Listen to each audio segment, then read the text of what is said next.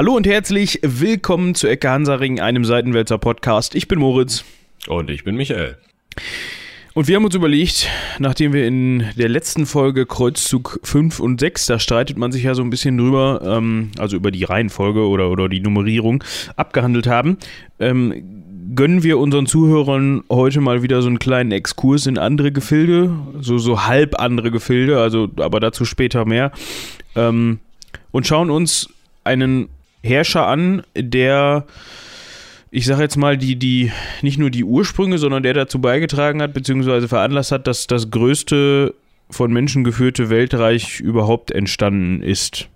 Das kann man so Und sagen, einer oder? der größten Fails der deutschen Musikgeschichte jemals geschrieben wurde. Ja, das kommt auch dazu. Ähm, die Rede ist von Chinggis Khan, dem Mongolenherrscher Chinggis Khan. Jo. Aber du, wenn du Ähm. jetzt sagst, einer, einer, einer der größten Fails in der deutschen Musikgeschichte, ich glaube, die haben da gut dran verdient an dem Song, oder? Ja, ich habe auch jetzt schon wieder einen Ohrwurm, aber also gut ist der nicht. Nee, das Also ist richtig. da muss ich sehr betrunken sein, um den gut zu finden. Ähm, ja, Genghis Khan. Ähm, vielleicht mal so als Ausblick auf die Quellenlage. Geboren wurde dieser Mann 1155, 1162 oder 1167. Wir wissen es nicht. Und ich glaube, das umschreibt die Quellenlage wirklich umfassend. Ja, ähm, also es gibt hier so diverse Handlungen, die hier aufgenommen werden äh, oder be beziehungsweise die in irgendeiner Form überliefert sind, so nenne ich es jetzt mal, und äh, Zahlen und Fakten und ähm, ja, die sind mit Vorsicht zu genießen. Also noch mehr Ja. mit Vorsicht zu genießen, wie jetzt zum Beispiel irgendwelche Angaben von Truppengrößen in Schlachten, die wir bi- bisher schon mal besprochen haben, wo wir auch immer gesagt haben, ja, ob das jetzt wirklich 10.000 waren oder nur 1.000, man weiß jetzt nicht so genau, was da abging bei dem, ja. Vielleicht, vielleicht hören wir auch nur eine, eine spannende, ausgedachte Geschichte zu manchen Also ich habe halt Teilen. beim, beim Lesen des Artikels über ihn gedacht, oh, Karl May. Also ja, so ein bisschen, ne? Der Typ hat halt alles richtig gemacht. Es war immer alles geil bei ihm. Es hat alles hundertprozentig funktioniert. Und wenn mal was scheiße war, dann hat er sich an den eigenen Haaren aus dem Sumpf gezogen. Also irgendwie, ich könnte mir halt vorstellen, dass das vier Mann waren. Ja, so ungefähr. Könnte wirklich sein. Ne, dass da einer irgendwie mit neun Jahren weggekommen ist, der nächste hat dann gesagt, ja, Genghis Khan bin ich. Ähm, ja, wobei, das ist ja auch schon so ein Punkt. Aber ich glaube, wir, wir, wir fangen jetzt einfach mal chronologisch an und schauen uns erstmal an, wie sieht's denn in der Mongolei aus äh, im Jahre ja, also 1155, 1162 oder 1167. Es ist so geil. Ja, keine Ahnung.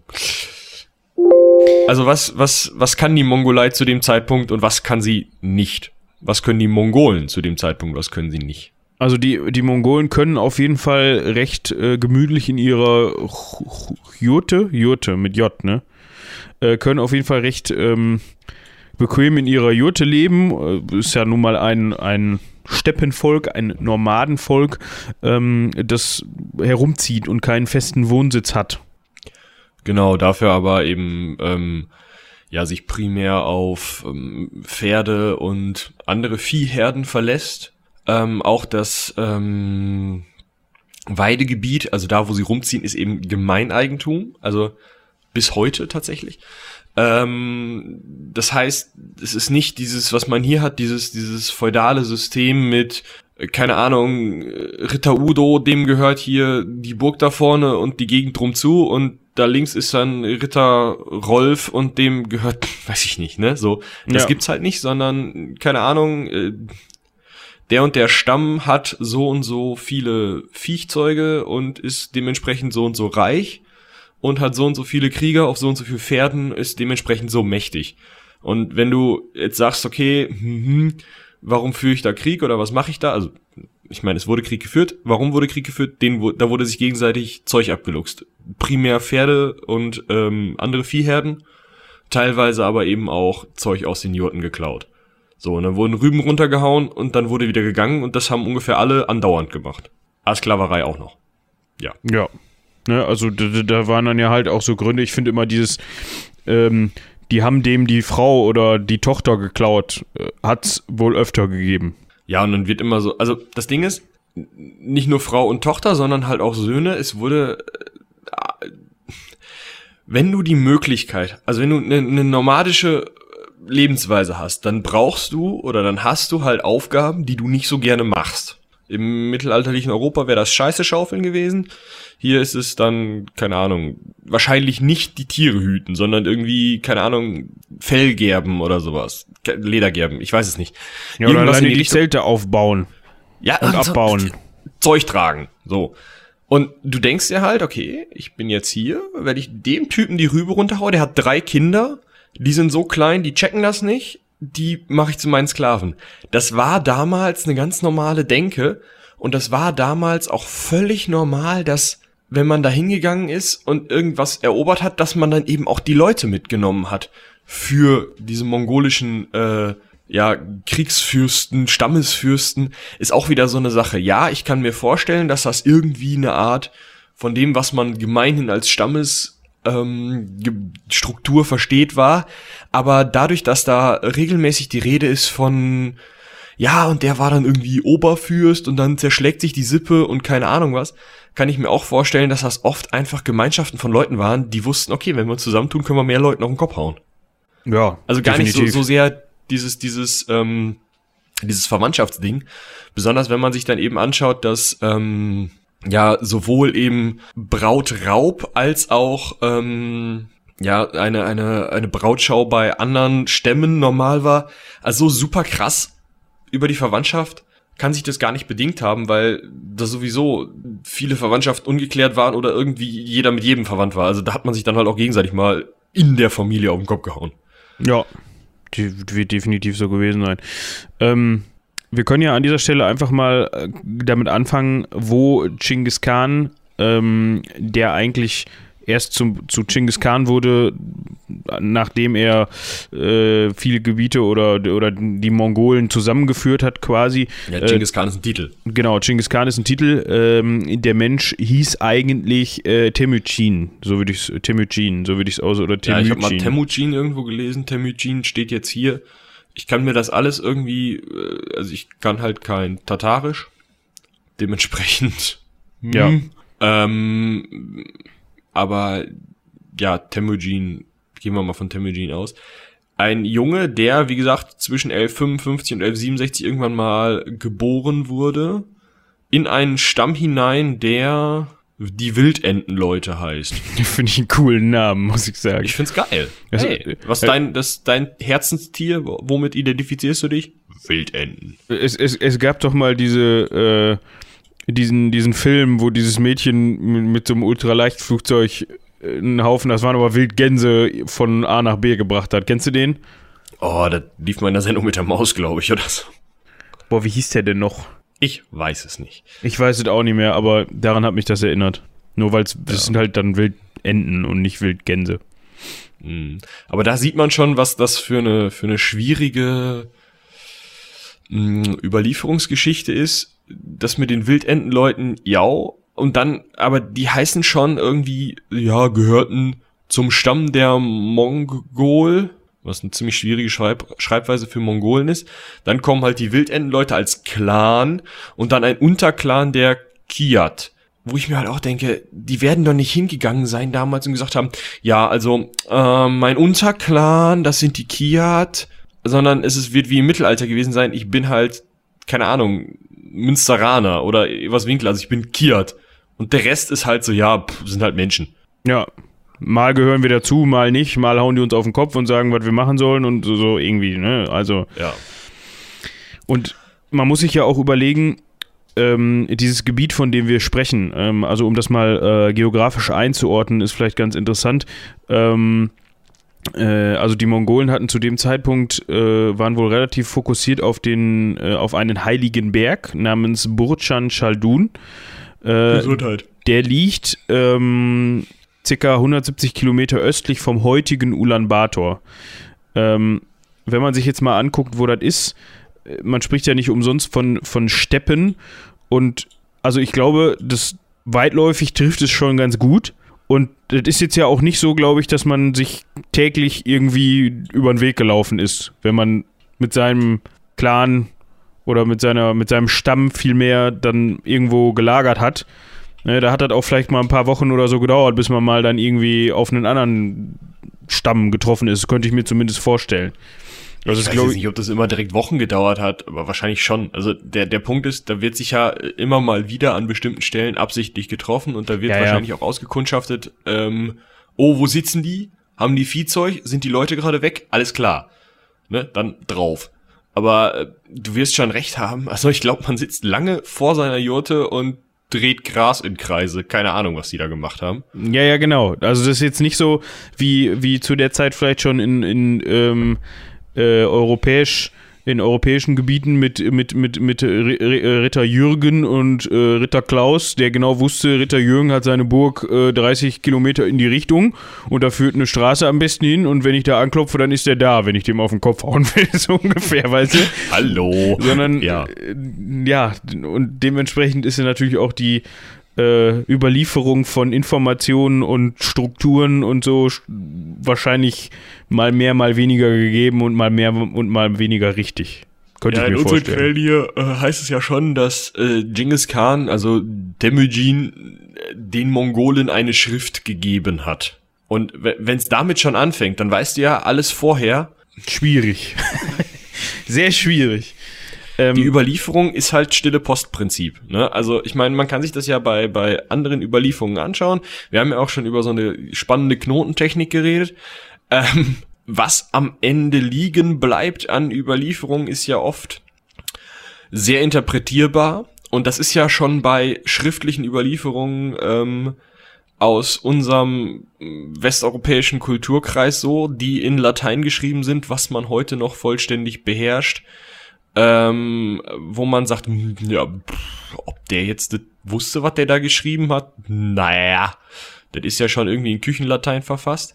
Ähm, also wenn man, also man muss halt alles, was wir jetzt erzählen und alles, was so an, an Überlieferung und mehr oder weniger schriftlicher Überlieferung aus dem Mongolenreich kommt, zu der Zeit mit großer Vorsicht genießen. Ja. Aber ich glaube, das haben wir eben auch schon am Anfang gesagt. Äh, wir, wir, das sollte, äh, glaube ich, jetzt an dieser Stelle klar sein für alle. Ne? Ich werde also noch dreimal sagen, wenn ich mich gleich aufrege. Ich, schon klar, aber ne, also für unsere Zuhörer, alles was kommt, äh, bitte unter diesem, unter dieser äh, Warnung betrachten.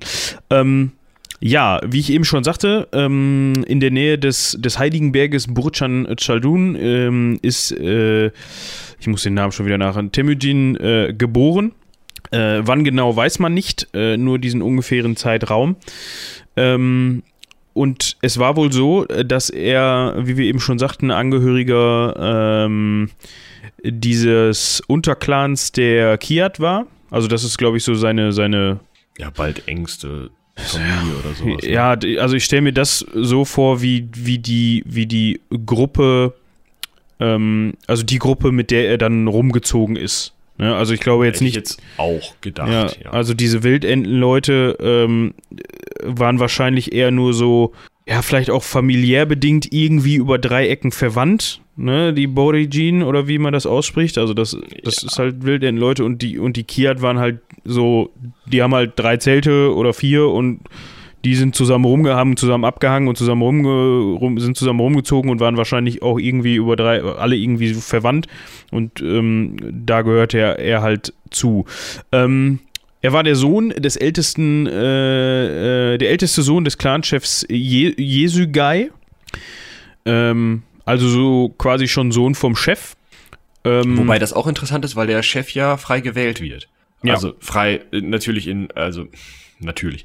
In äh, mittelalterlichen Standards oder beziehungsweise damaligen Standards kann man wahrscheinlich davon ausgehen, dass freie Wahl so funktionierte, dass alle Leute, die ein Pferd und einen Bogen hatten, ähm, Ja oder Nee sagen durften. Und wenn sie Nee gesagt haben, dann rüber runter. Ja, wenn so der Typ schon irgendwie äh, etabliert war. Und wenn da keiner etabliert war, dann haben die sich halt so lange auf den Kopf gehauen, bis noch einer da war, der die sich dann selber gesagt hat, ja. Ich bin jetzt etabliert. ja, also, ähm, ja. Ähm, ähm, also es ist halt wieder sowas. In solchen, gerade in populärwissenschaftlichen ähm, Texten steht dann häufig freie Wahl.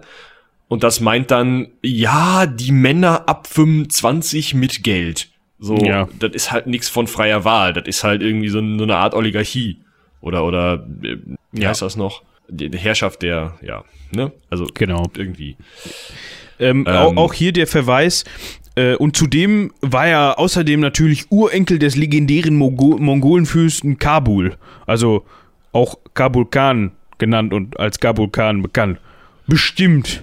das ist halt das, ne? Ja, du, ey, ich bin ein von und zu und stamme von Karl dem Großen ab. Das machen Leute bis heute, also.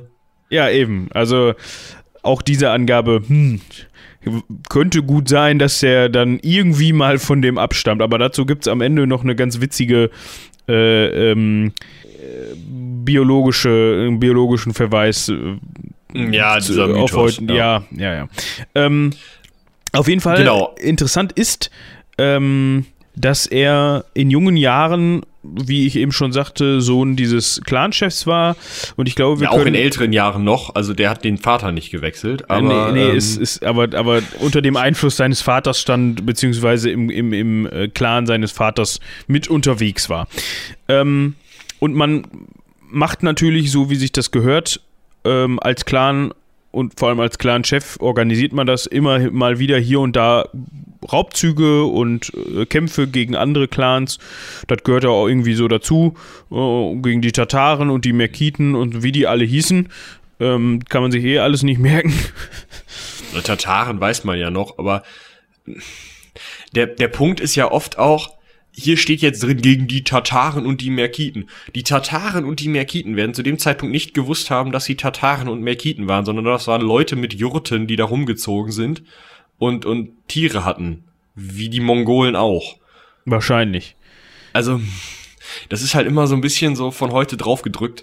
Ähm, aber ja, er hat halt einige Raubzüge organisiert und auch scheinbar den Einfluss und äh, die Tieranzahl, den Reichtum dementsprechend seines Stammes äh, groß angesammelt ähm, und war damit also in einer sehr privilegierten Position der Temujin durch seinen Vater.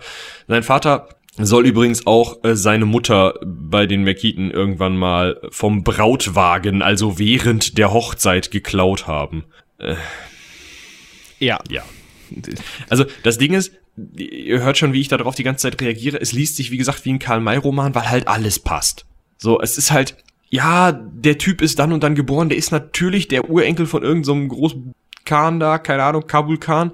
Natürlich ist der irgendwie mit, äh, hat er einen super mächtigen Vater. Natürlich klaut der Vater dann noch irgendwie die Mutter weil das irgendwie besser wirkt in älteren Aufzeichnungen, wenn die Mutter auch noch geklaut wurde und ja gut, ich meine, das, ja auch noch, das ist jetzt, also das ist jetzt ja so ein Detail, wo ich sagen muss, ja mein Gott, kann gut sein, so ne, das jetzt. Ja, aber du das, weißt es nicht. Nee eben, aber es kann, also es kann gut sein, dass sein Vater mal irgendwie zu einem, zu meinetwegen auch zu den Merkiten gelaufen ist und gesagt hat, so die Frau finde ich ganz hübsch und äh, die nehme ich jetzt mit und ja. so hups, jetzt ist die schwanger.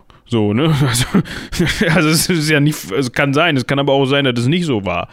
Ähm, ja, die können sich auch gerne gehabt haben, das weiß man halt nicht. Eben. So, also, ja, aber das ist halt das, also die, wir können da ja mal eben kurz drauf eingehen, in den Absatz drüber. Diese ganzen Erzählungen sind wahlweise irgendwo von Leuten drum zu aufgeschrieben worden, die Angst vor den Mongolen hatten, was natürlich total hilft, wenn man da eine, eine fundierte Geschichte aufstellen will. Oder zehn Jahre nach dem Tod Genghis Khans, also Temujins, von seinem Sohn in Auftrag gegeben worden, dass der eine Geschichte, die geheime Geschichte der Mongolen aufschreibt. Ja.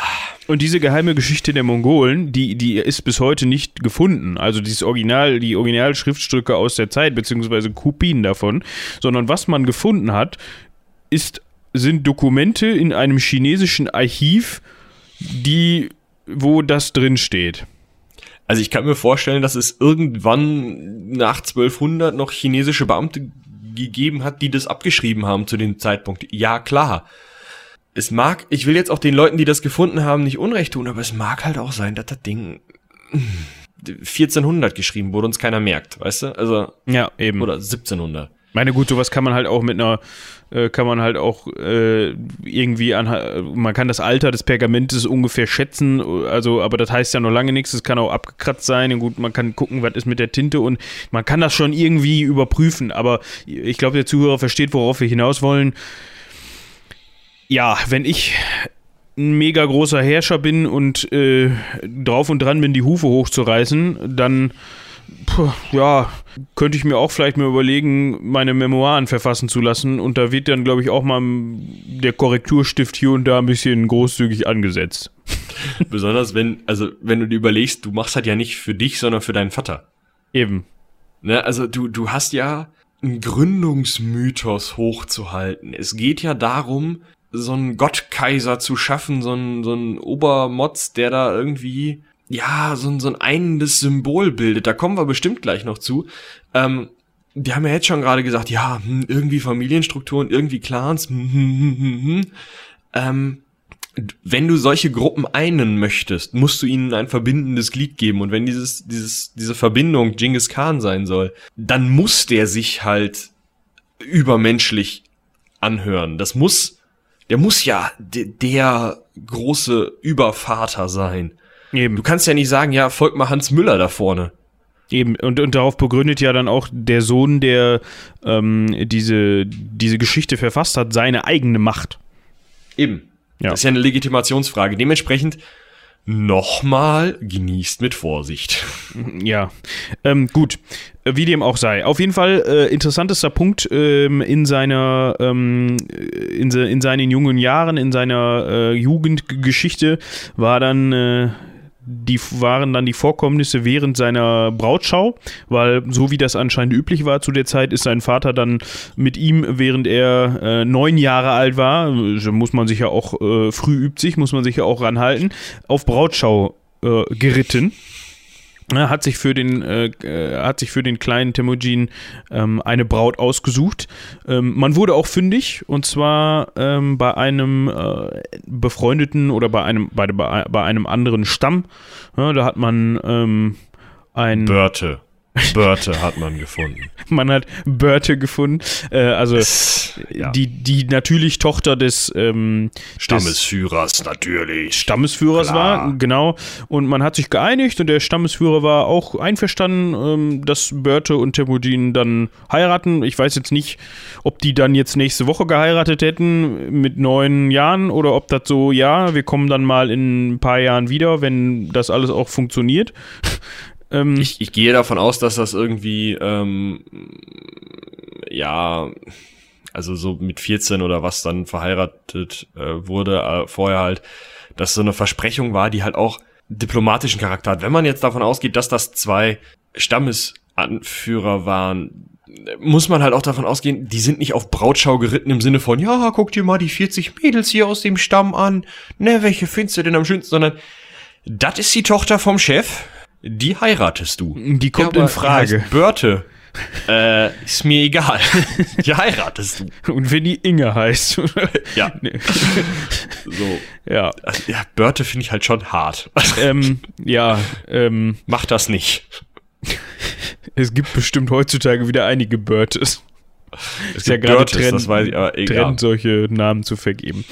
Ähm, so wie es auch äh, zu der Zeit anscheinend Brauch war, blieb der kleine neunjährige Temujin dann äh, einige Zeit bei seinen Schwiegereltern, um sich mit seiner zukünftigen Braut oder seiner Verlobten anzufreunden. Und de dementsprechend ritt sein Vater dann alleine zurück zu seinem Stamm und hat unterwegs äh, die Gastfreundschaft von Tataren genossen. Ähm, er hat sie wohl etwas zu viel genossen, weil die Tataren ihn wohl als Stammesführer eines verfeindeten Stammes erkannt haben und ihn dann angeblich während des gemeinsamen Essens in der Jurte vergiftet haben. Was man, wie gesagt, zehn Jahre nach dem Tod des damals Neunjährigen aufgeschrieben hat. Ja, aber der wusste das ja noch. Ja. Also, ähm, der kann auch vom Pferd gefallen sein oder halt einfach die Rübe runtergekloppt bekommen haben. Aber der Vater war dann tot und jetzt kommt ein Satz, den muss man sich auf der Zunge zergehen lassen. Stellt euch so einen Neunjährigen vor in so einem etwas zu großen mongolischen Fellparker. Ja? Neunjähriger. Von einem Boten über den Tod seines Vaters unterrichtet, kehrte Temujin zu seinem Stand zu, äh, Stamm zurück. Wegen seiner Jugend wurde er dort jedoch nicht als Nachfolger seines Vaters anerkannt. Alter, finde, das ist ein neunjähriger Dötz. Ja. Der wird auch nicht unterrichtet. Der wird zurückgeholt. Ja. Natürlich, äh, der muss dann da gestanden haben, hm, bedauerlich. Also höchst bedauerlich. Ähm, ver ver verehrte Börte, ich muss Sie leider darüber aufklären, dass ich dieses äh, traute Stelldichein nun verlassen muss. Bitte entschuldigt mich bei euren verehrten Eltern. es hat einen Unfall gegeben. Ich habe jetzt meinen Stamm zu führen und dann Genau. ritt er in den Sonnenuntergang. nee. halt, nee. Ja, und ähm, äh, wegen seiner Jugend wurde er jedoch nicht als Nachfolger seines Vaters anerkannt. Oh Wunder! Die ehemaligen Gefolgsleute wendeten sich von seiner Familie ab. Ja, scheinen wohl Arschgeigen gewesen zu sein. Und haben diese alleinerziehende Mutter dann da mit dem Neunjährigen und seinen drei halbwüchsigen Brüdern und einer kleinen Schwester zurückgelassen. Ich frage mich jetzt, wenn der neun war, dann müssen die drei halbwüchsigen Brüder ja halb neun gewesen sein, also viereinhalb. Und eine kleine Schwester. Da, Ach, der war, ja stimmt, der war der Älteste, ne? ja, als ältester so, das wird so herausgestellt, als, als hätte der irgendwas reißen können mit neun.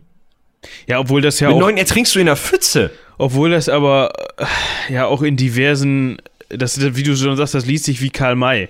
Ne, das ist so ein Mhm. bisschen hier Rebecca Gablé, da sind die, da sind die ähm, äh, Protagonisten am Anfang auch alle immer 14 oder 13 oder so und sind aber schon eigentlich im Kopf 25 und ähm, können auch schon alles so ungefähr. Ne? So liest sich das halt so ein bisschen. Ich meine, klar, du willst halt nicht, das ist mir schon klar, dass du, wenn du einen historischen, ich möchte das nicht kritisieren, also wenn du einen historischen Roman ähm, liest, dann möchtest du halt nicht in die Geisteswelten eines Zwölfjährigen eintauchen und der sich fragt, ähm, äh, oh, wo krieg ich was zu essen? Äh, Ich popele mir jetzt mal in der Nase. Boah, dem Müller, dem klaue ich jetzt mal, äh, dem werfe ich jetzt mal ein Ei an eine an den Fensterladen das mag auch spannend mich. sein, äh, aus, aus einer Sicht, aber ja, es geht ja oft gerade halt eben bei historischen Romanen darum, irgend so Epos zu schildern. Ja. Ja, und, und man muss auch dazu sagen, das Argument kann jetzt auch kommen. Ähm, ja, das war vor 1000 Jahren war man mit 12, 13, 14 auch schon anders als heutige 12, 13, 14-Jährige, weil du einfach reifer sein musstest, beziehungsweise dir blieb gar nichts anderes übrig. Also, weil erstens, du hattest auch nicht ganz mehr, so- nicht mehr ganz so viel, was da noch kommt an Lebenszeit im Vergleich zu heute. Und außerdem Ein Drittel warum, ja. war deinen Eltern das auch scheißegal, ob du zwölf warst. Du warst im Zweifel schon so weit, dass du denen zur Hand gehen konntest und ja, das hast du dann getan. Je nachdem, was für einen Stand du auch hattest. Aber ja, aber Ja, neun also- ist halt neun. Ja, also mhm. Auf jeden Fall halten wir fest, laut dieser Geschichte bleibt er dann mit seiner alleinerziehenden Mutter und drei jüngeren Brüdern und einer kleinen Schwester, also fünf Kinder, alles Kinder, auch Temujin Kind, äh, zurück und haben dann halt irgendwie eine Jurte und drei Pferde so ungefähr. Und ähm, sie lebt die nächsten Jahre in Armut. Da liest man ja schon wieder raus, okay, die wissen halt nicht, wann das genau war, wie alt der war und so. Und ähm, ja, auf jeden Fall ähm, hat man da schon wieder so ein Element von, ja, er ist ein durchsetzungsstarker Anführer, weil er einen seiner Brüder erschlagen hat. Was man heute irgendwie mit ähm, Jahren hinter äh, schwer beweglichen Gitterstäben und äh, viel Therapie behandeln würde, war damals, ja, guter Typ, hat erstmal seinen Bruder totgekloppt. Ja, we- weiß ich jetzt auch nicht, ob das so gedeutet werden kann, aber ähm, ja, es gab dann halt auch Streitigkeiten äh, unterhalb, äh, innerhalb seiner Familie und er hat dann einen seiner Brüder wohl erschlagen. Ähm, dennoch war das wohl nicht so, auch wieder, ja, so ein Punkt, über den man streiten kann, aber dennoch war das wohl anscheinend nicht so, dass er in Vergessenheit geraten worden ist, weil man an, anstelle von anderen Clans oder Stämmen dann gesagt hat, ja, pass mal auf, das ist halt so ein, so ein, so ein ich, eine Patchwork-Familie kannst es ja nicht nennen, das ist halt so eine Mutter mit ihren drei, vier halbwüchsigen Söhnen, die da in einer Jurte wohnen. Wer das ist, keine Ahnung, ja, da war mal irgendwie Stammessohn vom Stammeschef oder Söhne vom Stammeschef. Sondern anscheinend war es wohl so, dass, dass er dann trotzdem noch eine Bedrohung dargestellt hat, da er irgendwie aris- aristokratischer Abstammung war. Auch ob man dieses Wort in diesem Zusammenhang verwenden, verwenden sollte, ist sowieso so eine Sache. Ähm, ja, und in seinen späteren Jahren, also dann, als er dann älter war, ähm, hat er sich natürlich auch ähm, hier und da, wie sich das gehört, gekloppt mit seinen Nachbarn. Ähm, und ist dann aber wohl gefangen genommen worden äh, von den äh, Taiyut. Taiyut? Ich weiß nicht, wie man das ausspricht. Ja, wie auch immer, von einem anderen Stamm und äh, ist als Sklave gehalten worden und schwer gedemütigt worden. Ähm, ist dann aber natürlich geflohen und hat durch diese Flucht dann eben schon erstmals großes Ansehen erlangt. Ja, Und, natürlich hat er Börte wiedergefunden und die geheiratet. Ja. Es ist halt, es ist halt einfach, du liest es halt und du denkst dir, okay, das ist ein neunjähriger Koten, der dann irgendwie, keine Ahnung, fünf Jahre lang mit seiner Mutter es irgendwie gerade so schafft, über die Runden zu kommen, weil sich alle verpisst haben, nachdem sein Vater gestorben ist. Und dann wird er irgendwo gefangen genommen, natürlich als Sklave gehalten, weil das damals so üblich war. Du hast halt auf einmal keine Ahnung mehr, wo die Mutter hin ist, so. Und als erstes rennt er los und findet Börte. ist halt auch so antiklimaktisch, ne? Du kannst, du kannst diesen Satz, du kannst es aufbauen, wie du willst, du kannst da Spannung reinbringen. Börte. ist halt vorbei. Ich stelle mir Ja, gerade sorry. ich stell mir gerade Michi in ein paar Jahren vor, wenn dann, keine Ahnung, wenn dann vielleicht Nachwuchs ansteht oder so. Und dann, dann kommt der Vorschlag, oh, wie wollen wir unser Kind eigentlich nennen? Es wird ja ein Mädchen. Wie wär's mit Börte? Das ist gerade modern. Und, und Michi fängt so an, pulsiert so eine Ader am Kopf. So. Finde ich schön, Schatz. Super. Nee. Oh Mann. Ja, also, Äh. aber ich bin da eh ein bisschen schwierig mit Namen. Aber gut. Ja. Ähm, wie dem auch sei, Temujin würde das Kind halt auch nicht heißen. nein. Dann lieber Börte, um ehrlich zu sein. Weiß ich nicht. Aber, aber auch so, auch die Geschichte, ne? Die ist natürlich äh, der Chef von dem anderen, von dem anderen Stamm, der Vater von Börte, der vermeintliche. Der hat natürlich, der ist natürlich nicht hingegangen, hat gesagt, hör mal zu, dein Bräutigam, der, das lohnt sich gar nicht mehr. Warum sollte die den, also, ne, das, Wir finden wen Neues. dann heiratest du halt Udo vom, von nebenan, so vom anderen Stamm. Die haben im Ja, von, den, von den Hausenten. Ja, was weiß ich. Ne, so, als ob der dann so sechs, sieben Jahre. Ja, der Och. Tim, der kommt schon wieder, Börte, keine Sorge. Das ist, Ja, also möglicherweise dieses Jahr, der kommt schon wieder, okay, vielleicht, aber also der wird ja irgendwann, also es wird ja üblich gewesen sein, dass die regelmäßig dahin gezogen sind oder immer mal wieder, vielleicht einmal im Jahr oder was, dass der Temujin da aufgerockt ist und gesagt hat, ja, hier, Eheversprechen steht noch, ich bring schon mal eine Kuh mit. So, also so, so ja, als, okay. ne? Und aber dann wird der, ähm, der Vater von der Bertie ja gemerkt haben, okay, der mag immer noch adelig sein. Irgendwie, weiß ich nicht. Aber meine Fresse sieht der scheiße aus. Kann das sein, dass die ganzen Leute abgehauen sind und der jetzt da alleine in der Jute wohnt? So, so ungefähr.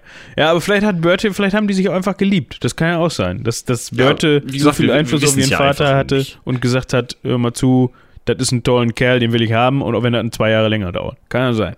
Vielleicht war der Vater von Börte halt Auch ein cooler Dude. cooler Dude, ja. Ähm, genau. Ja. Und jetzt Ähm, kommt der also- Teil. Ja. Der, der liest sich halt wirklich schwierig, finde ich. Ähm, wir wollen euch jetzt nicht zu sehr mit Namen erschlagen. Ähm, auf jeden Fall kann man zusammenfassen, dass in den folgenden Jahren ähm, äh, 11,90 bis 12,6, würde ich sagen, oder? genau so ungefähr den Dreh ähm, Temujin es geschafft hat, äh, einige oder, oder viele ähm, Steppenstämme zu unterwerfen, zu besiegen und ähm, seinem Einfluss unterzuordnen. Ähm, dazu kamen natürlich auch immer noch wieder Streitereien unter Verwandten und ähm, ja, Hier wird halt auch wieder Familienmitgliedern so ein Fass aufgemacht über diesen Schwur beziehungsweise Blutsbruder Jama was? Jamucha, ein Gurkan, was auch immer das dann ist. Ich dachte, das wäre eine Waffe, aber ähm, also so diese, die heißen Gurkar, glaube ich, diese gebogenen Messer. Ähm, ist halt wieder so eine Story. Okay, der Finn, der ist halt irgendwie neun, dann ist er irgendwie bei einer alleinerziehenden Mutter irgendwo unterwegs. Dann findet er irgend so einen Typen, der natürlich hinterher großer Gurkan von was weiß ich was wird. Und wird natürlich mit dem geht ja eine Blutsbruderschaft ein und dann fangen die an, irgendwie sich zu, sich zu bekriegen und, und dann, dann, also das, das ist alles so auf, auf, auf Punkt wie in der Oper, weißt du? Das ist wieder so, so eine Sache. Was man, glaube ich, wirklich zusammenfassen kann, ist, wie du schon gesagt hast, er hat halt einige Völker unterjocht oder irgendwie mit Diplomatie dazu gekriegt, ähm, nach seiner Pfeife ja. zu tanzen. Ja. Ähm, und dann kam es dazu, ähm, eins der wichtigsten Ereignisse, äh, 1206, dass er äh, an der Quelle des Onon, ähm, einem Fluss, äh, einen sogenannten Kur Kuriltai an einberufen hat. Also das ist so eine, so eine Versammlung ähm, der Clans, der, der, der Stämme, also ähm, ja, Stammesfürsten und so kommen zusammen. Und da wurde eben zum, zum Großkhan aller Mogolen ernannt und erhielt da tatsächlich dann auch den Titel Chinggis Khan, was so viel heißt wie ungestürmer Herrscher beziehungsweise ozeangleicher Herrscher. Ähm, ist ja auch wieder eine geile Übersetzung. Aber da, also diese Zeit, wie er dann einzelne Stämme eint und so, das ist halt auch so eine Sache, das wird halt so erzählt, ja, hat er dann gemacht. Ähm, irgendwie werden sich diese Gruppen vereint haben und irgendwie wird er da mit Diplomatie und Leuten auf den Kopf hauen, es geschafft haben, zu dieser Krönung zu kommen. Weil da müssen ja schon alle sich einig gewesen sein, mehr oder weniger freiwillig. Ja, ja gut, oder halt, er hatte einfach in dem Moment dann einfach den meisten Einfluss und die größte Macht und konnte das dann äh, bestimmen, dass die sich einig sind. Ähm, daraus ist auf jeden Fall ähm, ein Staat entstanden, mh, in dem er als ähm, alleiniger oder, oder in dem er als Herrscher und als Gesetzgeber ähm, fungierte und das fand ich ganz witzig. Die Regierung bildeten dann seine Mutter, seine Brüder und seine Söhne. Also seine Mutter. Da kommt die Mutter schon mal wieder. Ja, genau, die ist dann aus der Jote hervorgekommen, hat gesagt, ach, ja, mein Sohnemann, ja. Der hat's geschafft. Jetzt bin ich aber hier äh, Nebensitzerin oder so und äh, bilde die Regierung oder so. Ähm, naja, wahrscheinlich muss man sich das so vorstellen, dass er ähm, gesagt hat, ja, hier, ähm, ich bin jetzt hier der Großkhan. Und äh, dann hat ihn irgendwer gefragt, ja, wie ist das denn hier, äh, das Erneuerbare Energiengesetz? Kannst du da nicht mal eine neue Unterverordnung schaffen, damit wir die Zentralvergütung der... Und er so, was? Und Muttern so, ja, warte, da habe ich kenne von. Ja, so Und dann ungefähr. ist ein anderer angekommen und hat gesagt, ja, hier, pass mal auf, äh, Pferdesteuer, äh, Kilometerpauschale, Kapitalbeitrag, keine Ahnung was.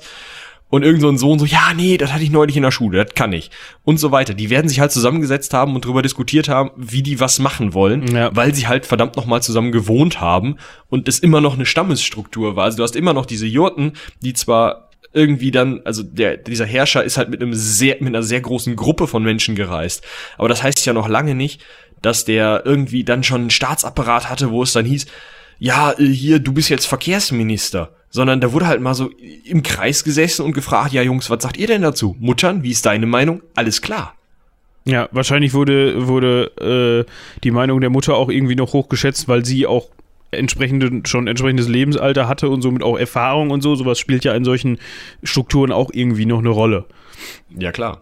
Ähm, ja, ähm, Infolgedessen hat er dann wohl ziemlich durchgegriffen. Äh, unter anderem, er selber war wohl Analphabet, hat aber ziemlich schnell schon begriffen, wir hatten das eben schon mal kurz angerissen, dass die Schrift doch eine Bedeutung hat und dass das wichtig ist. Und hat dann, hat dann seinem Sohn Ödegei, von dem wir auch später noch ähm, äh, ein bisschen was hören werden, äh, befohlen, ein Gesetz zu verfassen, ein mongolisches Grundgesetz ähm, quasi, das nennt sich die, die Yassa. Und in diesem Werk wird halt sämtliche, werden halt sämtliche Regelungen formuliert, also Gesetze, die das Zusammenleben betreffen, ähm, Vorschriften, Gebote, was weiß ich was, alles, was man sich vorstellen kann. Ähm, unter anderem halt auch um die Willkürherrschaft dieser Stammesfürsten, die ja bisher eigentlich so fungiert haben, wie sie das wollten. Also, was der Chef sagt, ist halt Gesetz, weil der ist der Chef. Ähm, das wollte der halt regeln und hat das dann eben mit dieser, mit dieser Yassa auch geschafft. Ähm, genau. Hat eine Wehrpflicht erlassen, solche Sachen halt ähm, und hat eben dafür gesorgt, gesorgt. Bert hat dafür gesorgt, nein. Äh, er hat dafür gesorgt, dass, ähm, dass eben diese, diese Stammels, Stammesadelsstrukturen, ja, ist schön. Stammels. Börte, die Stammelsführerin. oh Mann. Großartig. Ja, also ich, ich, ich springe dir bei, ich helfe dir.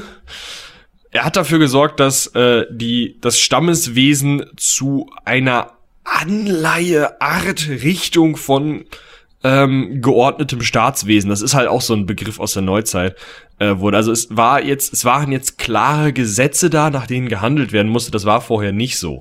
Das ist einfach der Punkt. Ja. Genau, und er hat halt, hat halt eben auch dafür gesorgt, dass natürlich die wichtigen Posten innerhalb dieses Staatsapparats mit Leuten besetzt worden ähm, ist, die ihm huldig waren, also denen er vertrauen konnte. Und nicht wieder ähm, die, die irgendwelchen ähm, ja, Familienstrukturen unterworfen waren, die jetzt aber im Stress mit ihm waren und ihn dann hintergehen und ihre die Interessen eigener durchsetzen, hat sicherlich gegeben, aber er hat, ähm, man, man muss einfach anhand ähm, der Größe des Reiches und ähm, dem Erfolg, den er ja auch hatte, unabhängig davon, wie beschissen oder gut jetzt die Quellen sind, dass das ein Riesenreich war und dass dass der sich durchsetzen konnte, wenn es denn eine Person gewesen ist, ähm, das ist ja außer Frage. Dementsprechend musste er es irgendwie drauf gehabt haben, ähm, die richtigen Leute um sich zu scharen und ähm, dementsprechend auch durchzugreifen, wenn er meinte, dass er da irgendwem nicht mehr vertrauen konnte.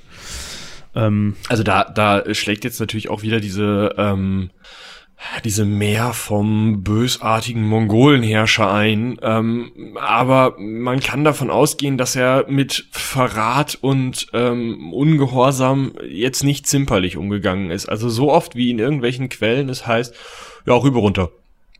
Ähm, kann man davon ausgehen, dass ein Genghis Khan auch da schon bei Ungehorsam nicht vor Hinrichtungen oder auch Hinrichtungen in größeren Gruppen zurückgeschreckt hat. Ja gut, aber da muss man auch ganz ehrlich sagen, in den damaligen Strukturen und ähm, in der damaligen Gesellschaft war das auch wahrscheinlich äh, so hart, wie es klingt, einfach nötig. Also es war das, das, das, das am besten funktionierende Mittel wahrscheinlich, um zu sagen, hör mal, wenn du, guck dir das an, was ich mit deinem Bruder gemacht habe, wenn du das nicht auch willst, dann machst du jetzt das, was ich will. So, und dementsprechend hat dort dann funktioniert.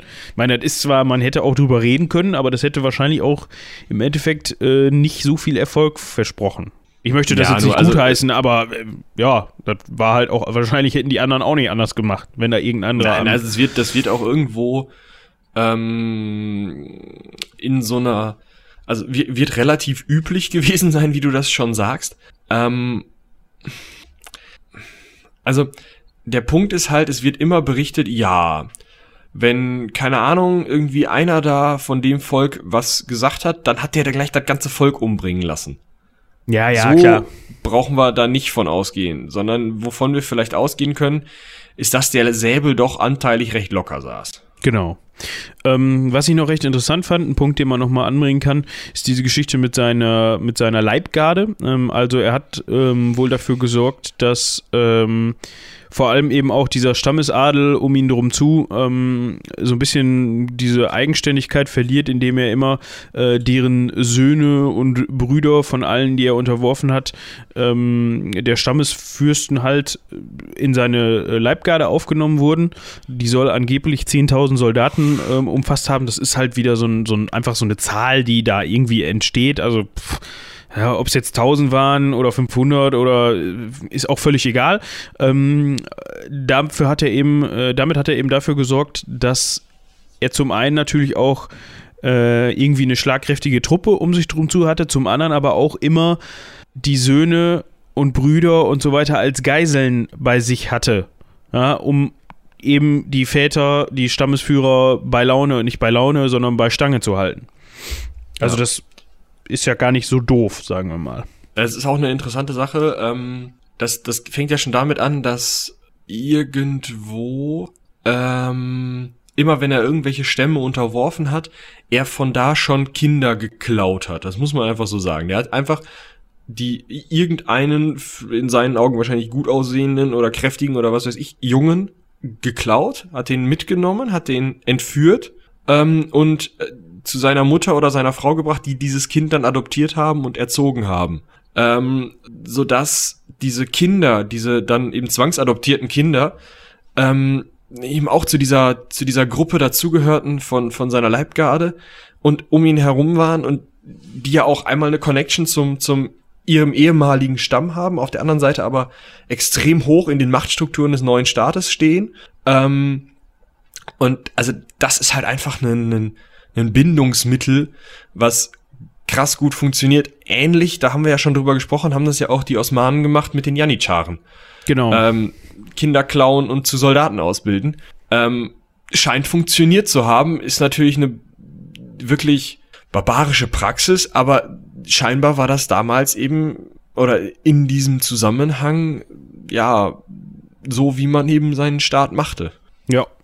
Hat, hat also eigentlich gar nicht so schlecht funktioniert.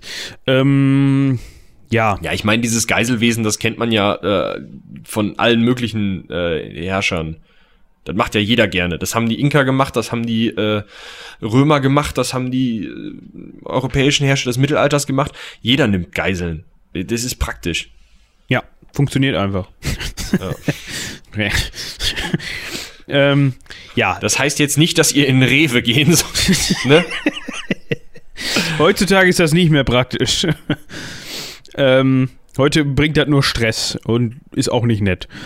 Ähm, ja. Ja.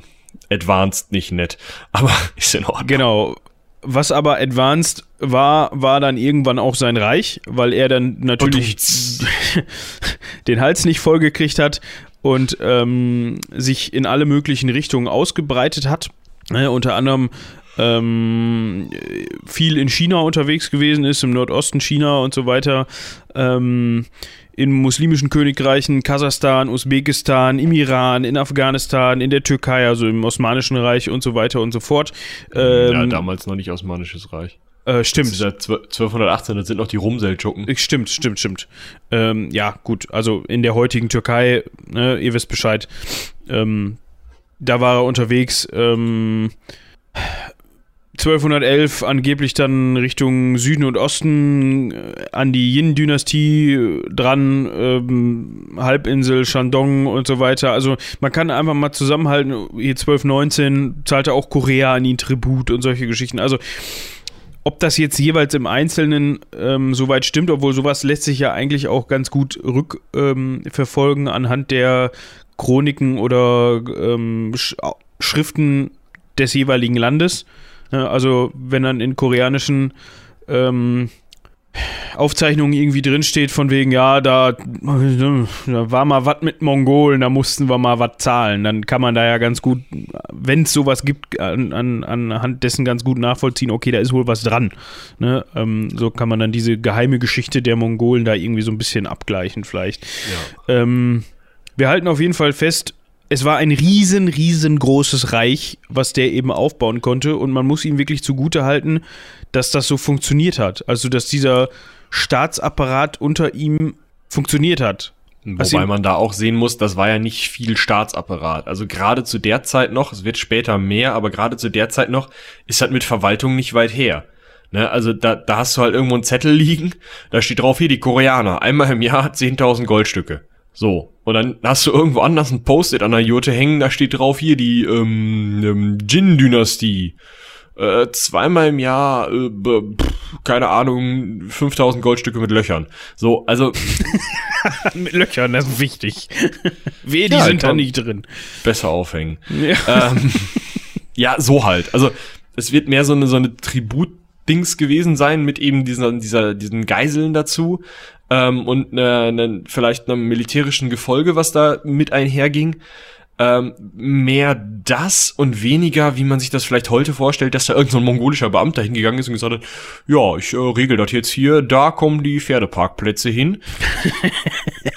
nee, also er hat Peking eingenommen, hat China, das damalige chinesische Kaiserreich eingenommen und von da auch, aus auch sehr viel über Verwaltung gelernt, ja, das auch nach und nach angenommen, ja, aber erstmal war das nicht viel mit Verwalten, das war viel mit ihr bezahlt oder ihr kriegt auf den Kopf. Ja, genau. So. Und zum, zur Zeit der größten Ausdehnung, ähm, war, das war, glaube ich, nicht unter seiner Herrschaft, sondern dann irgendwann unter Herrschaft eines äh, seiner Söhne oder Nachkommen, ähm, reichte halt das, das, das Reich äh, 1294 wirklich vom äh, vom Pazifik, ähm, also japanisches Meer und so weiter, äh, einmal quer rüber ähm, bis an die Küste des Mittelmeers und oben auch teilweise, weiß nicht, Ostsee, so, so in, in der Nähe auf jeden Fall. Ne? Also riesig. Riesengroß, genau. Ähm, und man kann sich sicherlich denken, ähm, alleine schon wegen den räumlichen ähm, Abständen, die man da hat, also den Distanzen, die da zurückgelegt werden, musste die ja auch dann irgendwie in irgendeiner Weise ähm, überwunden werden mussten, um das zu steuern, dass das trotzdem ein Stück weit, wie Michi eben auch sagte, weitestgehend irgendwie autarke Systeme waren, die dann einfach nur gesagt haben, yo, wir müssen da, ist so ein Hoshi, dem müssen wir Geld bezahlen.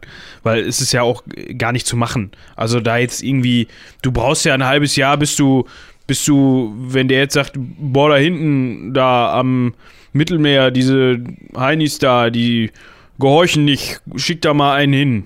W wo ist das? Ja, ich komme in drei Jahren wieder. So ungefähr. So muss man sich das ja vorstellen. Eigentlich. Ja, ich sag mal, also mit, mit immer wechselnden Pferden und so kannst du das schon in Monaten machen oder in Wochen wahrscheinlich sogar. Aber. Es ist schwierig. Ja. Also ich könnte mir schon vorstellen, das kann man sich, also was heißt, ich glaube, das kann man sich nicht vorstellen, wie jetzt heut, ein heutiger ähm, Staatsapparat irgendwie, keine Ahnung, Russland ist auch riesengroß, aber die kriegen es trotzdem irgendwie hin, das zu verwalten. Ähm, das wird damals, es wird Winkel gegeben haben in seinem Reich, wo irgendwie, was, du Chingis, was? Hä? Hab ich nie gehört. Ich will, ich will gar nicht so sagen Winkel, sondern ja, da kommt halt immer, also große Flächen, wird, äh, also in großen Gebieten wird so gewesen sein, ja, da kommt halt immer wer. Genau. Das ist so wie eine Bank, da zahlst halt ein, nur dass du nicht wieder siehst. also, ja, weil sonst hauen die dir auf den Kopf. Ähm, so, meine, weiß ich nicht, der hat meinem Großvater um den Kopf gehauen, da, da, da zahle ich dann doch. Ist ein Argument. Ich meine, gut, man wird von den Mongolen gehört haben, das ist auch bis Europa vorgedrungen und so. Ähm, da gab es ja auch mal so Bestrebungen, dass man dann auch mal Angst hatte, ob die sich vielleicht dann nochmal weiter ausbreiten Richtung Europa, ähm, was dann ja nicht passiert ist. Ähm, genau. Wir haben auf jeden Fall erfolgreich, glaube ich, vermittelt, dass das Ding riesengroß war. So. Das größte zusammenhängende Reich der Geschichte der Erde. Ja. Ähm, also die Römer waren Fliegenschiss dagegen. Also, was heißt Fliegenschiss, aber wenig. Ja, aber auch äh, Alexander der Große oder was weiß ich. Ähm, ja. Obwohl das heutige ja. Russland, glaube ich. Ähm, ja, das, das kann auch mit der Kartenprojektion zusammenhängen. Weiß ich nicht. Ja. Ähm, gut. Interessant ist natürlich jetzt an diesem Punkt noch, was passiert denn, wenn ähm, Genghis Khan an dieser Stelle sagt, Ök. Ähm, das hat er sich auch gefragt. Er hat zu seinen Lebzeiten schon intensiv darüber nachgedacht, welcher von seinen Söhnen ihm denn jetzt nachfolgt. Ähm, und da untereinander, gab es vier Kandidaten. Genau, untereinander wurde sich auch gestritten, deswegen natürlich. Genau, also der eine Kandidat, der Jötchi. Jötchi. Jötchi ist schön. dann der Chagatai, dann der Ögedei. Ögedei und der Tolui. Tolui finde ich auch gut. Tolui. ja. Der, der, der Louis da. Ähm, ja, der Tolui. Ähm, die haben sich gestritten und eigentlich war es üblich, dass man ähm, seine Habe an den jüngsten Sohn weitergibt, habe ich gelesen. Okay. Was ja eigentlich eine ne geile Aktion ist, so, ne? Dadurch hast du halt immer sehr lange stetige Herrschaften, wenn du es immer an den Jüngsten weitergibst. Ähm, ja, weil der noch am längsten mal, hat. Bitte? Weil der noch am längsten hat, meinst du? Ja, genau. Ja. Und das ist halt, ähm, ich glaube, das ist ganz, also ist vielleicht ganz klug gewesen. Trotzdem gab's halt Streit, ähm, weil zuerst mal der Jötchi ähm, da Khan werden wollte. Das war aber irgendwie nicht so beliebt, weil einmal, er war halt der Älteste, zweitens war Börte scheinbar kurz vor der Geburt von Jötchi mal entführt worden und man wusste nicht, ob ähm, Jötchi jetzt wirklich von Genghis Khan abstammt und das geht ja überhaupt nicht. Ne, der kann kompetent sein, wie er will. Wir nennen ihn mal der Fremde und ähm, ja, ist jetzt halt so der Depp. Weiß ich nicht, das, keine Ahnung, ist komisches, ja. Ähm, dementsprechend war man sich nicht so sicher und irgendwann hat dann jemand vorgeschlagen, diesen Ögedei ähm, zum, zum Khan zu machen und das fanden alle wohl geil. Keine Ja. Ahnung. Weil das ist also so der mittlerste Sohn, wenn man den Dutchy jetzt mal außen vor lässt. Ähm, angeblich, weil der Ögedei wohl auch irgendwie sehr besonnen war und großzügig und äh, ja, das hat dann. Ja, das klingt halt auch schon wieder, ganz ehrlich, wenn, wenn ich über meinen Vater die Memoiren schreiben lasse, ja, und nachdem ich meinen anderen Brüdern so lange am Kopf gehauen habe, bis die mich zum Großkhan wählen, dann schreibe ich da auch so geile Sachen rein, weißt du? Also, ja, stimmt. ähm, also dieser Ögedei ist eben der, haben wir eben schon erwähnt, der dann auch dafür zuständig war, diese Memoiren da zu verfassen oder diese geheime Geschichte des mongolischen Reiches. Mm, ja. Infolgedessen, dass man sich darauf geeinigt hat, hat man, hat man natürlich erstmal einen Rachefeldzug äh, beschlossen. So, so wie die im Mittelalter dann auf eine Falkenjagd gegangen sind, haben die wahrscheinlich gedacht, yay, das müssen wir feiern. Wem können wir auf den Kopf hauen? hin? Hier, die, ähm, wie heißen die? Ja. Ähm, Scheiß Bildschirmschoner, warte. Äh, die, die, Äh, Choris, Choris, ja, die Leute um Samarkand drum zu. ja, Samarkand kennt man. Das hört sich an wie Mahakam. Das ist aber, da wohnen Zwerge und hauen, hauen Edelmetalle aus dem Du Berg. kennst auch wohl Samarkand. Ja, ich weiß, aber trotzdem hört sich das an wie Mahakam. Und das ist was anderes. Ja, okay. naja, auf jeden Fall, ähm, ja, Ähm, irgendwo in Usbekistan heute. Äh, auf jeden Fall ähm, ich wollte noch haben mal die eben auf halt gefeiert. Börter eingehen. Ach, Börte, ja. Ja. Das hatte ich doch gerade schon gesagt. Ja, aber ich finde das so witzig an dieser Stelle, dass dann da gesagt wird, ja, die Ehefrau des Kahns Börte, ja, von der, von der waren jetzt auch die Söhne. Man muss sich das so vorstellen, die Börte hatte vielleicht eine, ge eine gehobenere Stellung als seine anderen Frauen, aber der ist bestimmt nie ihr treu gewesen, so, so viel kann man sagen. Aber da kommen wir auch gleich am Ende nochmal drauf zu sprechen. Aber ich könnte mir, also eigentlich war es ja damals üblich, dass so ein Kahn auch wohl 15 Frauen hatte, oder nicht? Ähm, ich weiß nicht, ob das, also der Punkt an der Stelle ist jetzt, da auch schon seine Mutter so krass erwähnt wird, kann ich mir vorstellen, dass es eine Ehefrau und viele Mätressen gab. Ja, oder so. Ne? Aber ähm, was wir auf jeden Fall festhalten können, dieser Mann hat sich ähm, äh, ja seiner herausragenden Stellung dahingehend auch sehr bedient. Ja, aber das ist so ein kleiner Rausschmeißer am Ende gleich noch, wo wir nochmal was zu Ja. sagen können. Ähm, Ich habe auch noch einen gleich, aber ja, mach ja, wichtig ist an dieser Stelle noch, äh, finde ich, die Gründung von Karakorum. Ähm, mal. Ja, Hauptstadt. Wichtig, genau, äh, steht Karakorum steht übersetzt für schwarze Berge oder schwarzer Fels oder auch schwarzes Geröll. Ähm, ja, das war oder ist einfach ein, äh, war damals seine Residenz ähm, oder hat sich zu seiner Re Residenz entwickelt und das war so ein bisschen der Punkt, wo man dann von diesem ähm, Jurtentum, also diesem, diesem Nomadentum, die, dieses Umherziehen weggegangen ist ähm, und ja, einen festen Wohnsitz, einen festen Sitz für sein Reichszentrum erschlossen hat. Da man davon keine Ahnung hatte, wie sowas geht und wie man sowas einrichtet, hat er sich dann natürlich auch ähm, möglichst Hilfe von außen geholt, also von irgendwelchen unterworfenen Gebieten, die dann mehr Ahnung von Inneneinrichtungen hatten und so weiter.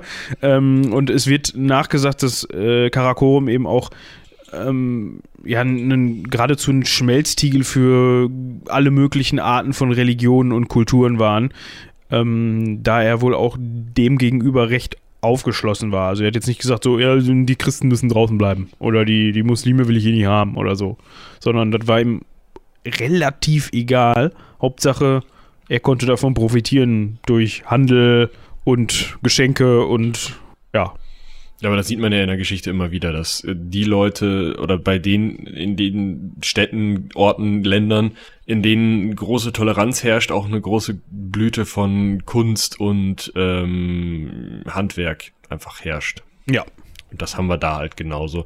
Also diesen Schmelztiegel, ich finde das halt schon krass, ne? Du musst dir halt überlegen, da ist jemand hingegangen und gesagt, ja, grüne Wiese, da ist ein Fluss, bau mal eine Stadt. Ja. Ja, nicht du, such wen. Okay. Und dann hat der Typ, den der da gerade angeguckt hat, einfach mal alles an Handwerkern und Künstlern verschleppt, was nicht freiwillig mitkommen wollte und hat ihm gesagt, ja, bau mal eine Stadt. Wie? Ja, da. So Äh, groß ungefähr. Jetzt? Ja. Bitte. Jetzt. so. Ja, weiß ich nicht. Also, krasse Nummer so. äh, nicht irgendwie, also natürlich werden die das vorher geplant haben, natürlich. Aber so dieses, ja, wir haben früher in Jurten gewohnt und ziehen halt jetzt immer noch mit einer riesigen Zeltstadt umher. Äh, bauen wir eine Stadt. Ja. Äh, Karakorum wird übrigens in der heutigen Mongolei immer noch als äh, historisches Zentrum des Nationalstaates angesehen. Ja. Ähm, gut. Dann können wir noch eben drauf, ja, dann gab es hier noch so ein paar Feldzüge nach Osteuropa, Südrussland, äh, Ukraine, äh, ähm, und so weiter und so fort. Ähm, da ist halt auch wieder so ein Satz drin. So dieses, bei all diesen Eroberungen ließ Genghis Khan seine Krieger ganz besonders grausam vorgehen, was äh, ihnen äh, ihren Ruf als äh, Geißel der Menschheit begründete. Glaube ich nicht. Glaube ich auch nicht. Oder diese Angabe, dass angeblich 30 Prozent der äh, Zivilbevölkerung bei so einer Eroberung hops gegangen sind. Also ich kann mir gut vorstellen, dass da, dass die, dass denen das relativ egal war, also ein einzelnes Menschenleben vollkommen unerheblich war bei so, bei so einer Geschichte. Ja, aber da ähm, ist auch kein Statistiker mitgelaufen. Eben. ähm, ja, also ich kann mir vorstellen, dass für eine westeuropäische Gesellschaft, die sich ja als sehr, sehr gebildet und, und toll sah, die davon hört, dass da Reiter Nomaden, oh Gott, Nomaden, das sind ja Barbaren, die wohnen ja gar nicht in Häusern aus Stein, ankommen und von ihren Pferden mit ihren Bögen schießend, fremde Sprachen rufend, ähm, aus Dörfern alles klauen, was nicht nied- und nagelfest ist und noch ein paar Leute mitnehmen ähm, daraus machst du ja auch einfach einen Mythos. Du erzählst ja. ja sowas deinen Kindern, damit die schnell schlafen und die Schnauze halten. Ja, also ich denke, daher kommt das großteils. Also ich, ich kann mir halt nicht vorstellen, dass, hat, dass sie grausamer vorgegangen sind als, äh, weiß ich nicht, eine römische Armee, wenn die eine Stadt eingenommen haben, die vorher nicht gespurt hat, oder irgendwelche Kreuzzügler, die Jerusalem einnehmen oder so. Ja, glaube ich auch nicht. Äh, dementsprechend, ähm, ja. äh, aber was wir halt festhalten können, ähm, die Mongolen fallen in Europa ein und später dann ja noch weiter Richtung Europa, was einen ähm, taktisch interessanten Punkt bringt. Also wir sind ja meistens hier mit Krieg und Kampf beschäftigt. Ähm, die Mongolen ritten auf Stuten, großenteils. Äh, aus dem einfachen Grund, dass sich Stuten ähm, in der Herde angepasster verhalten. Also wenn du eine, eine große Gruppe von Pferden hast, die gleichmäßige Angriffe reiten sollen, ähm, gerade wenn du Bogenschützen da drauf sitzen hast, dann, die haben ja so eine Taktik gehabt, dass sie einen Scheinangriff machen, bis zu einem gewissen Punkt vor die gegnerischen Reihen reiten, die ganze Zeit schon Bogen schießen, umdrehen und eine Scheinflucht machen, um die Gegner dazu zu provozieren, loszu, also anzugreifen und dann in die größere stehende mongolische Gruppe reinzurennen. Ne? Ja. Dann hat man halt so einen Lockangriff. Und dabei verhalten sich die Pferde ja wie so eine Art Schwarm, ne, der so angreift und sich zurückzieht. Und das können Stuten besser, weil die sich eben als Herde sehen und den Schutz dieser Herde gerade in so einer Stresssituation eher suchen, also noch enger zusammenrücken und noch eher in die Richtung laufen, wo alle hinlaufen. Und die Hengste machen das nicht so extrem. Nicht so extrem und ganz wichtig, Hengste, wenn die Stress haben, ähm, das ist auf europäischen Schlachtfeldern häufig beobachtet worden, dann greifen die halt auch schon mal an. Und ein angreifender Hengst ist schon beeindruckend, aber hilft dir halt nicht, wenn du mit dem Bogen weg willst. Ja, stimmt.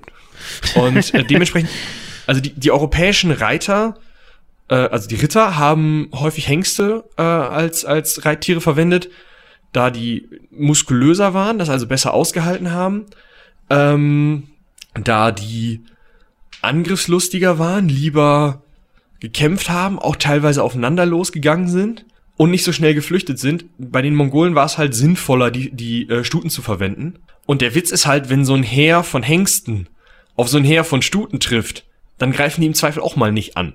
Ja. Weil sie sagen, die Damen.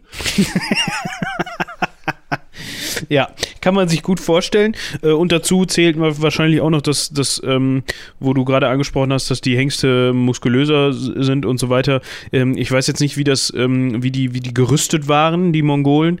Ähm, ich glaube, dass das etwas weniger äh, war als bei bei bei wesentlich leichter ja nee, genau leichter war einfach als bei traditionellem ähm, europäischem Rittertum aus verschiedenen Zeiten Also, also ähm, dieses Ringpanzergefecht, was zu dem Zeitpunkt ja großteils auch in Europa noch üblich war, war den Mongolen auch durchaus bekannt. Sie haben aber äh, tendenziell eher auf so Lamellenpanzer aus äh, Hornplatten, Holzplatten, Stahlplatten, also Metallplatten gesetzt, die mh, auf Stoff aufgenäht waren, was sie ein bisschen beweglicher gemacht hat. Ähm, ja, also ähm, ganz genau weiß ich da auch nicht alles, aber ähm, wesentlich leichter bewaffnet, ähm, äh, leichter, leichter gerüstet.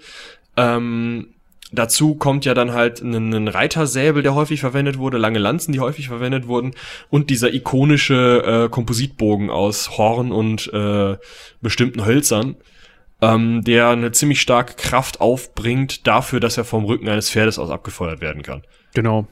Ja, das ist ja eigentlich auch so ein so ein, ja gut, die Ungarn waren da auch sehr bewandert in dem, in dem Bereich dann, aber äh, trotzdem, das ist ja so dieser mongolische Reiterbogen oder diese, dieses, dieses Können vom, vom Rücken des Pferdes eben so zielsicher zu treffen und auch so schnell schießen zu können, äh, findet sich ja auch bei den Mongolen wieder. Ähm, genau. Wie ein Mensch das so an sich hat, bis heute noch, ähm, vielleicht ändert sich das ja irgendwann mal, äh, muss er irgendwann die Hufe hochreißen. ähm, so ist es auch leider Shing, was heißt leider, so ist es auch Genghis Khan passiert. Ob wir da jetzt eine Wertung reinbringen wollen, lassen wir mal außen vor, keine Ahnung. Ist mir auch egal.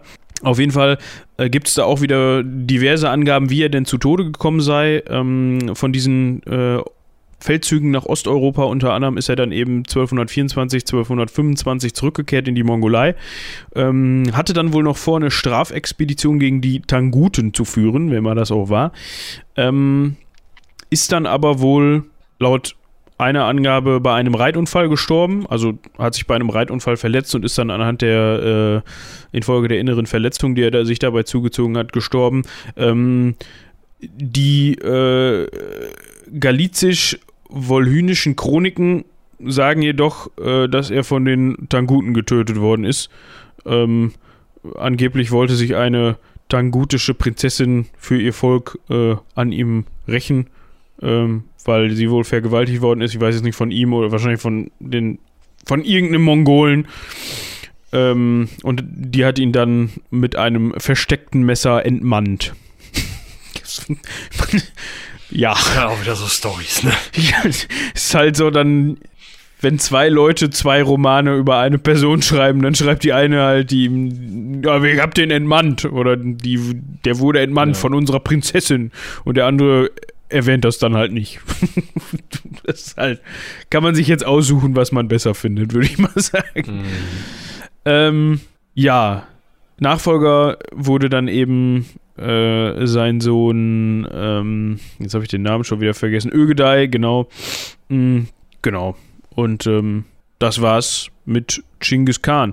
Ähm, das Reich wurde danach eben unter Ögedei und seinen Brüdern noch größer und später dann auch unter seinem, ich glaube, das ist sein sein Enkel Kublai Khan, den gab es auch noch. Ähm, erreichte, wie wir eben schon mehrfach gesagt haben, dann eben eine sehr große Ausdehnung.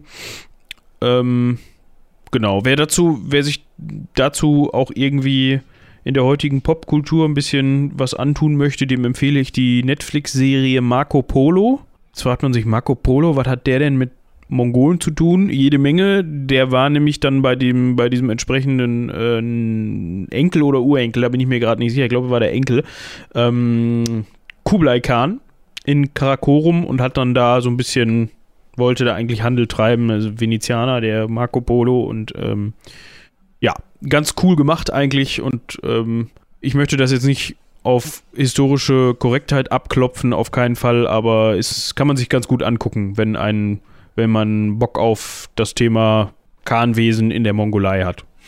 Ja. Du hast natürlich den geilsten Teil jetzt eigentlich äh, unterschlagen, oder? Der da wäre das Begräbnis. Ach so, ja, da können wir noch mal ich eben bin, drüber sprechen. Ich bin vor Lachen fast kaputt gegangen, als ich es gelesen habe. Also, Genghis Khan sagt Öck. Und alle 2000 Menschen in seiner Umgebung, fuck, angeblich sind 2000 Leute in seiner Umgebung, alle Lebewesen, Also die ganzen Blagen, die da irgendwie unterwegs waren, die er ja extra noch aus diplomatischen Gründen irgendwo geklaut hat. Seine Mutter, seine Frau, seine Mätressen, seine Gesch Kinder und Geschwister, die irgendwie was mit der, mit der Staatsführung zu tun hatten. Diese ganzen ähm, Beamten, die irgendwie was wussten, was vielleicht wichtig hätte gewesen äh, sein können. Diese ganzen 2000 Leute, die da an seinem Begräbnis teilgenommen haben, sind umgebracht worden angeblich. Ja. Kann ich mir nicht vorstellen. So blöde kannst du doch nicht sein. Nee, kann ich mir auch nicht vorstellen. Aber. Weißt du, Ögedei steht daneben, äh, ich nicht, aber die anderen. Mut, äh, äh, Oma, ciao. Mutter, ciao.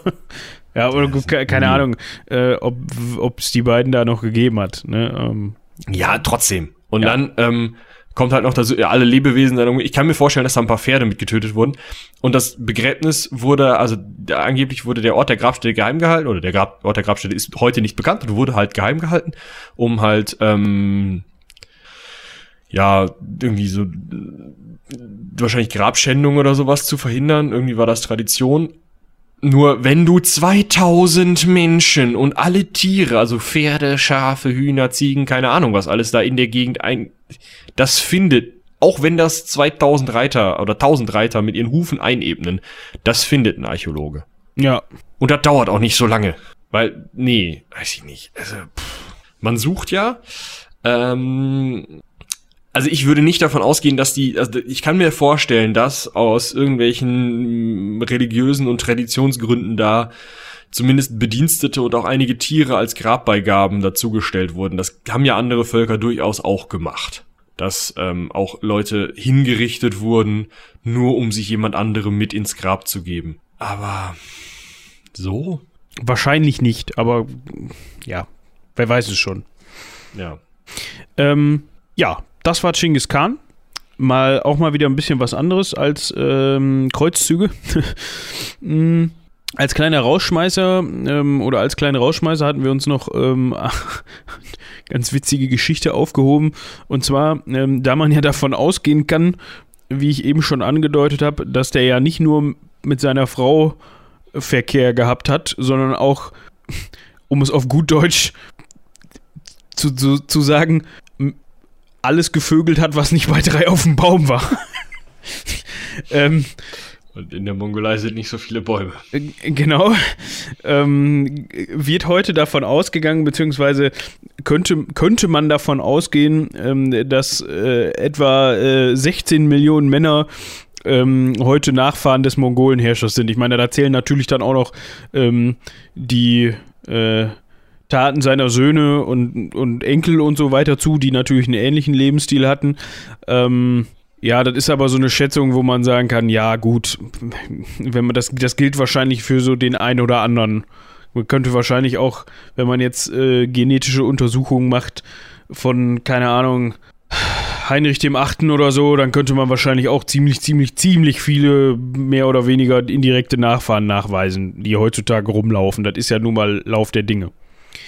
Ähm, ja, man könnte das jetzt überprüfen wissenschaftlich, wenn man denn jetzt wüsste, wo sich äh, der Herr Kahn äh, momentan aufhalten würde in äh, waagerechter Form.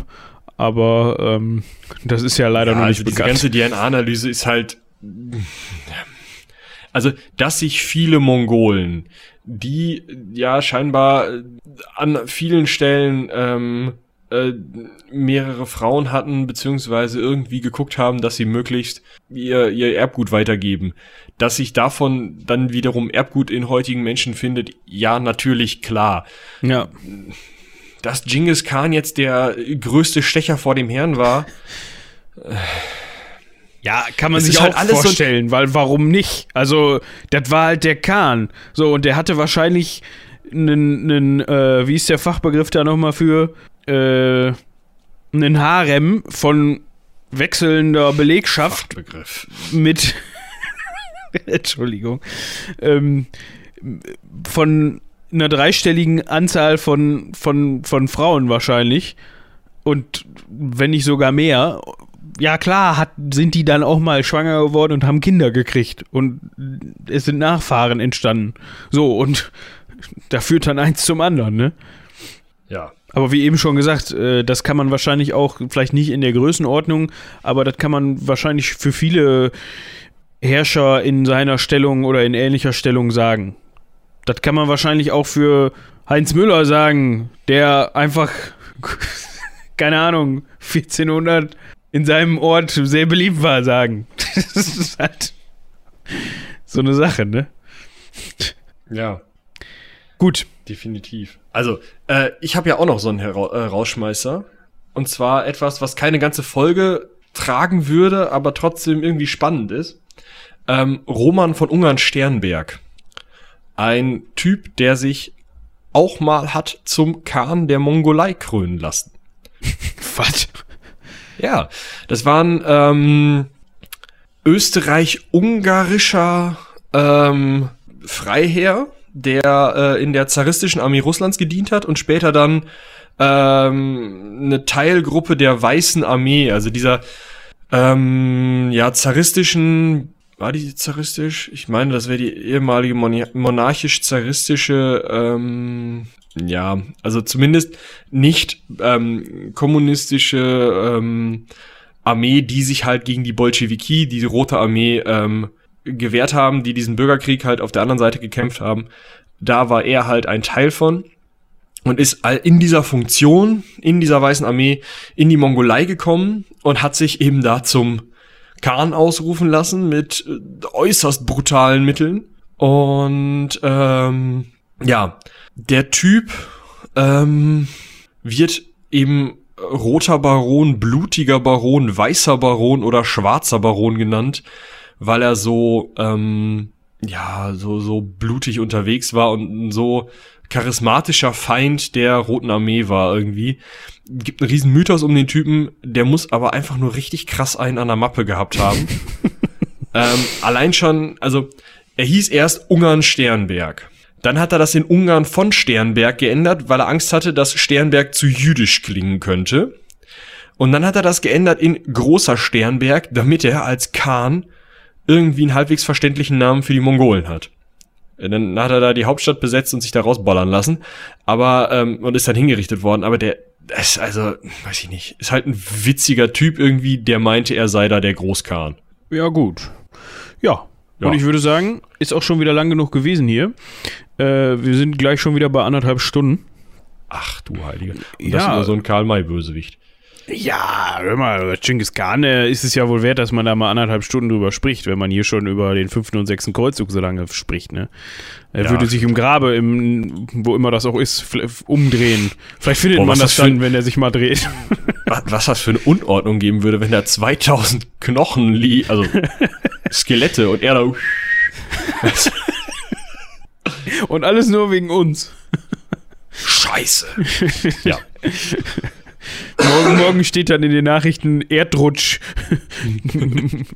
äh, Irgendwo in der Mongolei. Grab von Genghis Khan gefunden. Weltsensation. Alle Knochen stehen senkrecht. oh Mann. Gut. Ähm, ich würde sagen, da wir heute noch überhaupt kein Cross-Selling gemacht haben, machen wir das an dieser Stelle mal. Jing. Ähm, Jing, Jing. Ich wollte nur den Jingle liefern. Achso, okay, super. Den ähm, Jingle, hast du ihn? Verstehst du? Ja, es kommt jetzt bald, wie immer, mal wieder eine äh, Folge spontan, spontan. Ich habe mir übrigens gestern von einem äh, unserer Hörer sagen lassen, ihr sagt das immer nur und dann kommt gar keine Folge. Das weiß ich nicht, das kann sein.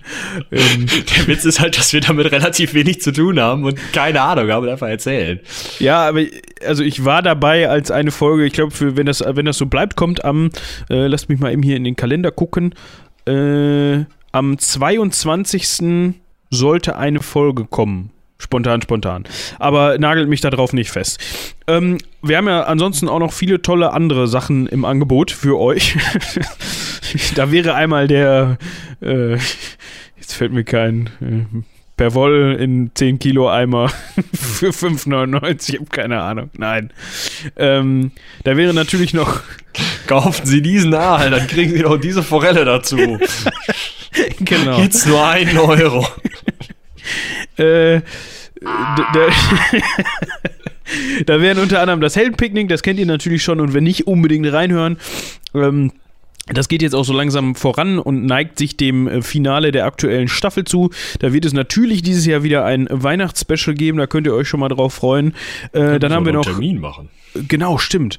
Äh, also zum Aufnehmen, nicht für das zur, zur Ausstrahlung. Den, den gibt es, glaube ich, schon so ungefähr. Ähm, das ist das Problem. ja, genau. ähm, ja, und dann haben wir natürlich noch äh, das Hörspiel in drei Tagen und äh, ab dem 4. Dezember auch die ersten zwei Folgen äh, des Histori unseres, unseres ersten historischen Hörspiels. Also da unbedingt reinhören mit Münsteraner Bezug. Ja, darauf könnt ihr euch freuen. Ähm, und wenn ihr mit die magischen Reisen des Herrn Alexander. Genau. Großartig. Genau. Wird das der, wird das der Titel sein? Das der, ist der Titel und du bist Herr Alexander. Und ja, das weiß ich, aber ich habe also keine Ahnung vom Titel. ich spreche nur. Wir haben den mal in so einer Kabine eingesperrt und ja. Hier lies mal. so ungefähr. Ja. Wie ja. dem auch sei. Ähm, vielen Dank fürs Zuhören, dass ihr bis hierhin mal wieder euch äh, durchgekämpft hat, habt. Und ich würde sagen, ähm, haut rein, bis zum nächsten Mal. Bis dahin, tschüss.